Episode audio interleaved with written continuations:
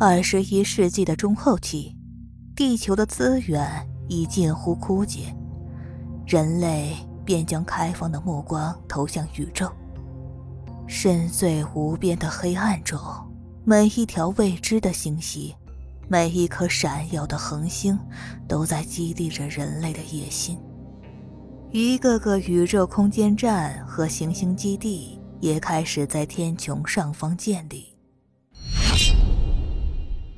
给我一根发带。上官慧从一堆报告中抬起头，打量他片刻。哼，你想留长发？季凌风抿了抿唇，简略的答道：“光飞船驾驶室用的。”宇航员们素来爱在控制室上壁贴些情人的照片，以解相思之情。上官慧了然一笑。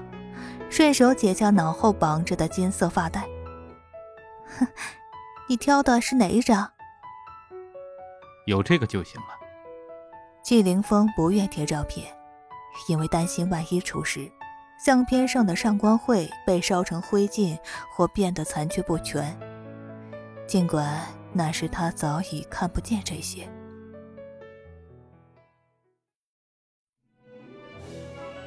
欢迎您收听由喜马拉雅出品的《从宇宙回来的你》，作者袁山，演播唯留无节。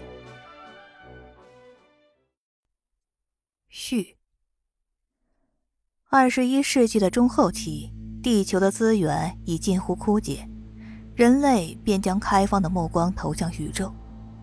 深邃无边的黑暗中，每一条未知的星系。每一颗闪耀的恒星都在激励着人类的野心，一个个宇宙空间站和行星基地也开始在天穹上方建立。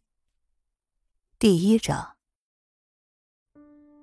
星际和平公园内立着十几块纪念碑，碑上的人都是宇宙开发的殉难者，他们的遗体随着爆炸化为黑暗中的尘埃，永远。也不可能被家属安葬。季凌风，二零二零年至二零四三年。上官慧轻抚过纪念碑上几十排姓名中的一个。季凌风，他的凌风。上官慧合上眼，感到感情在心中翻腾起来。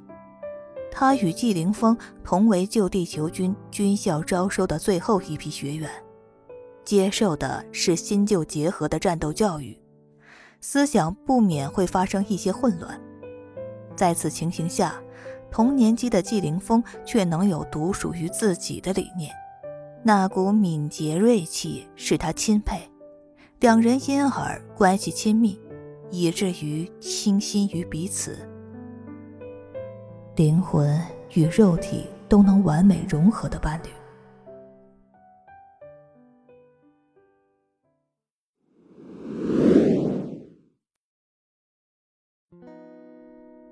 季凌风拧了拧秀气的眉，有些别扭的移开目光。能谈得来就好，用不着说的这么肉麻。枕在他腿上的上官慧轻笑着，去拨弄对方微卷的栗色短发。哼，你又害羞了。季凌风白了他一眼，却配合的低下头，伸舌与他深吻，柔缓湿腻，使他渐渐透不过气来。一吻过后，上官慧剧烈喘息着，胳膊。自季凌风向肩滑落，忽听对方闷哼一声，这才发现手肘压到了某个支起帐篷的地方。季凌风深吸一口气，伸手理了理上官慧的衣领，将对方制服上的铜扣一一扣好。别闹了，你们组明天有野战任务，省着点体力。他长相阴柔，常遭到嘲弄，所以向来以冷酷孤傲面貌示人，私下里却是极温柔腼腆的。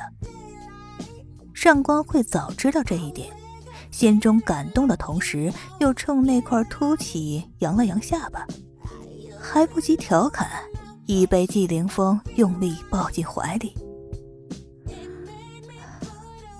我会自己解决的，不许笑了。